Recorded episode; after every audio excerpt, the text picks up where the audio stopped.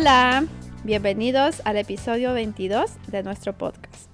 Hoy vamos a hablar sobre nuestra infancia. La infancia es el tiempo cuando éramos pequeñas, cuando éramos niñas. Mm, sí. ¿Qué gramática vamos a usar hoy, Baruchan? Sí, con este tema podemos practicar el pretérito imperfecto. Pero, ¿cuál es el pretérito imperfecto? El pretérito imperfecto, por ejemplo, de los verbos terminados en ar es aba. Mm, ¿Cuál es la forma de hablar? En primera persona es yo hablaba. Y de los verbos terminados en er, ir, sería ia. Por ejemplo, comer Comía, o vivir. vivía. Exacto. Ese es el eh, pretérito imperfecto. Sí, todos los sujetos, por supuesto, tienen su propia conjugación, ¿cierto? Como el verbo comer, yo comía, tú comías, él comía, etcétera. Claramente. Sí, seis formas para cada verbo. Era solamente para que recordaran cuál era la, la forma del pretérito imperfecto. Exacto. ¿Y para qué se usa, Baruchan? Bueno, el pretérito imperfecto se usa para describir cosas en el pasado, ¿ya? Por ejemplo, rutinas o acciones que ocurrieron en una duración de tiempo en el pasado. Ujú. Algo largo, ¿no? Exacto. Vale. Y bueno, para que se hagan un poco la idea, vamos a hablar de, no sé, años 90, principio de los años 2000. Es más o menos el periodo de tiempo del que estamos hablando, ¿no? Exacto, sí. Y bueno, también tienen que tomar en cuenta que eh, nosotras nos criamos en, bueno, una en España y la otra en Chile. Por supuesto, eh, cambian muchas cosas con respecto a Japón. Desde luego. Bueno, lo primero sería hablar un poco de los horarios del colegio. Tú, normalmente, ¿desde qué hora hasta qué hora tenías que estar en el colegio? Cuando era pequeña, muy pequeña, digamos que hasta los 12 o 13 años más o menos, iba muy pocas horas a la escuela. Creo que entraba a las 8 o 8 y media, no recuerdo, y salía también como a la una o a la una y media. Y ya. Ah, entonces no tenías que comer ahí, ¿no? No, no. Después, cuando ya tenía unos 14, ahí sí, ya empecé a ir a la escuela hasta como las 6 de la tarde o las 5 de la tarde. Porque antes no era obligación, pero después se convirtió en obligación. Ah. ¿y te sentiste triste? Sí, mucho, porque ya no tenía tanto tiempo libre como antes y fue un poco más duro. Sí, tenía que comer en la escuela, llevar comida. Mm, Fue un choque para ti. Sí, un choque grande. ¿Y qué tal la situación en España?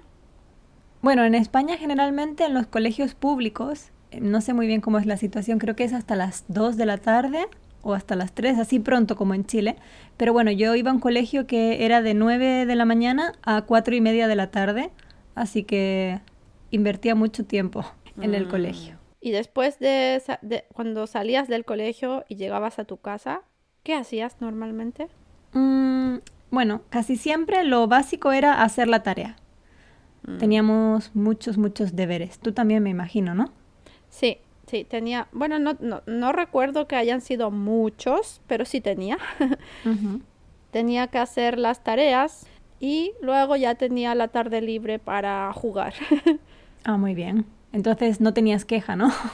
La verdad es que no, no, porque no era nada duro en realidad. Siento que fue una infancia eh, en el sentido de estudios, no fue duro. Qué bien. sí. ¿Para ti tú sentías que era duro? Mm, sí, bueno, creo que la tarea era bastante pesada y además, bueno, yo tenía actividades extraescolares y clases particulares, así que normalmente ya terminaba todo como a las 7 de la tarde y ya no, bueno, yo no salía a jugar entre semana.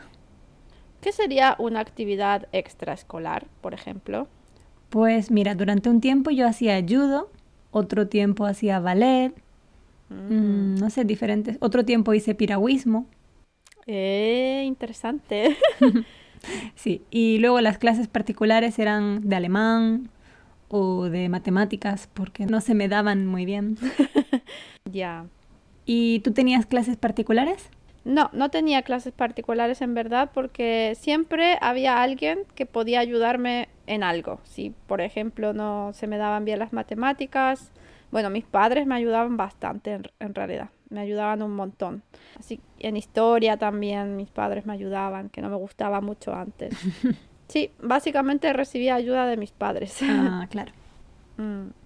Oye, y sobre los juegos, dices que jugabas, ¿no?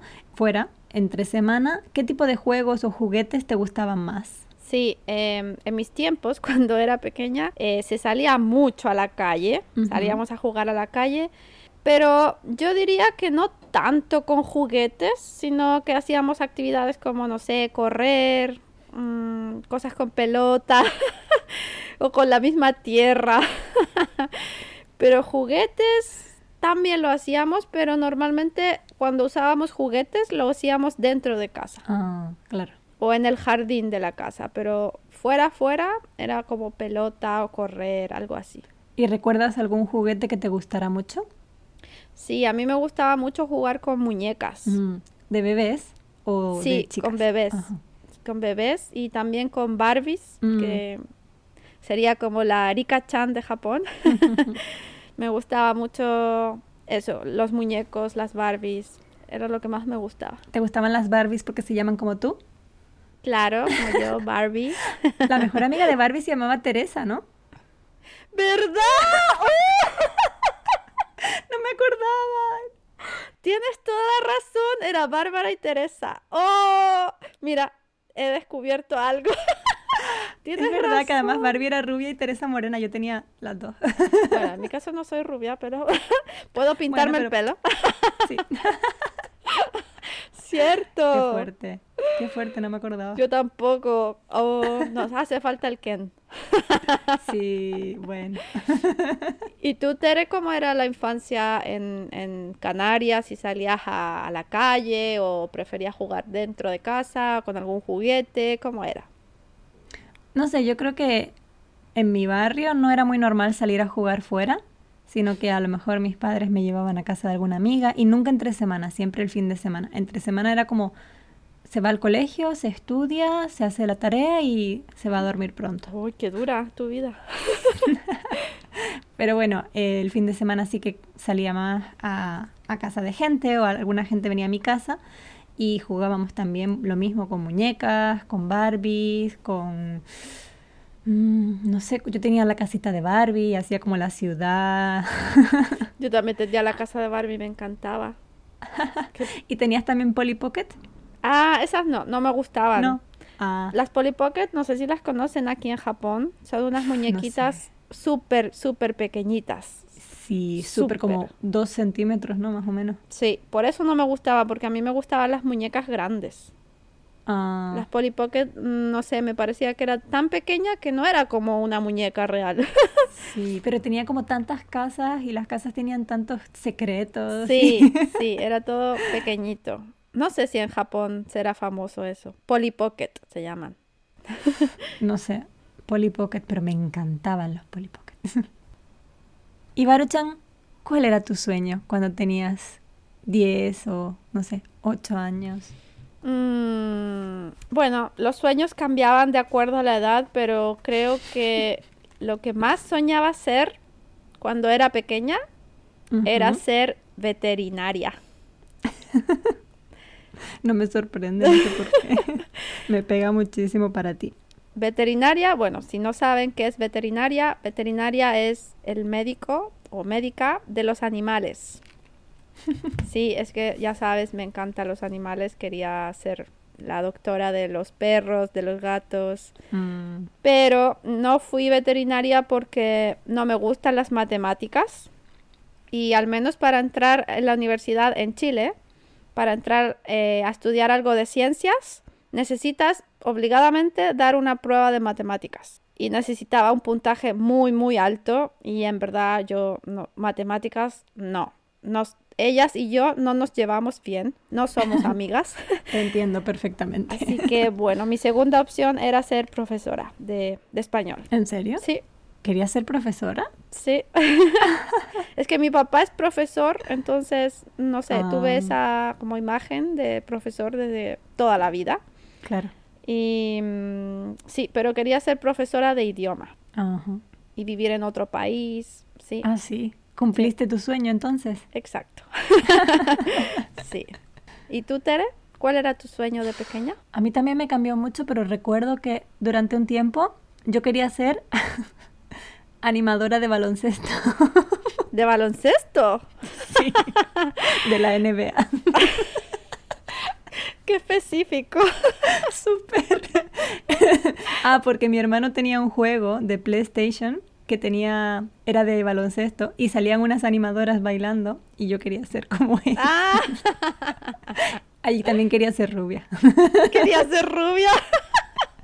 Sí, yo recuerdo que me preguntaban, ¿qué quieres ser de mayor? Y yo decía, rubia. Pero nunca se cumplió mi sueño. Bueno, que a mí también pasaba algo similar. También cuando tenía cuatro años más o menos, me preguntaban, ¿qué quieres ser de grande? Y yo le decía, adolescente. Bueno, pudiste cumplir tu sueño durante un tiempo. Ay, no. Qué Ay. terrible. Bueno, en realidad hay muchas, muchas cosas que han sucedido en nuestra infancia, hay más para hablar, pero bueno, este es un mini podcast, así que vamos a terminar el episodio hasta aquí. Sí, si les ha gustado el tema, nos pueden decir por Insta y a lo mejor podemos hacer una parte 2 el año que viene. Mm, nos lo pensaremos. O nos pueden contar también sobre su infancia. Quizás en Japón era muy diferente, también depende de la época de cada persona, ¿verdad? Sí, si quieren contarnos algo, pueden mandarnos un audio, lo podemos reproducir aquí también o escribirnos un mensaje y lo leeremos. Sí, y recuerden seguirnos en nuestro Instagram, pueden buscarnos como Baru y Tere. Subimos videos enseñando más cosas sobre español, vocabulario, conversación, Actividades de shadowing. etcétera. Así que no se olviden seguirnos y muchas gracias por escucharnos. Nos vemos en el siguiente episodio. Adiós. Adiós.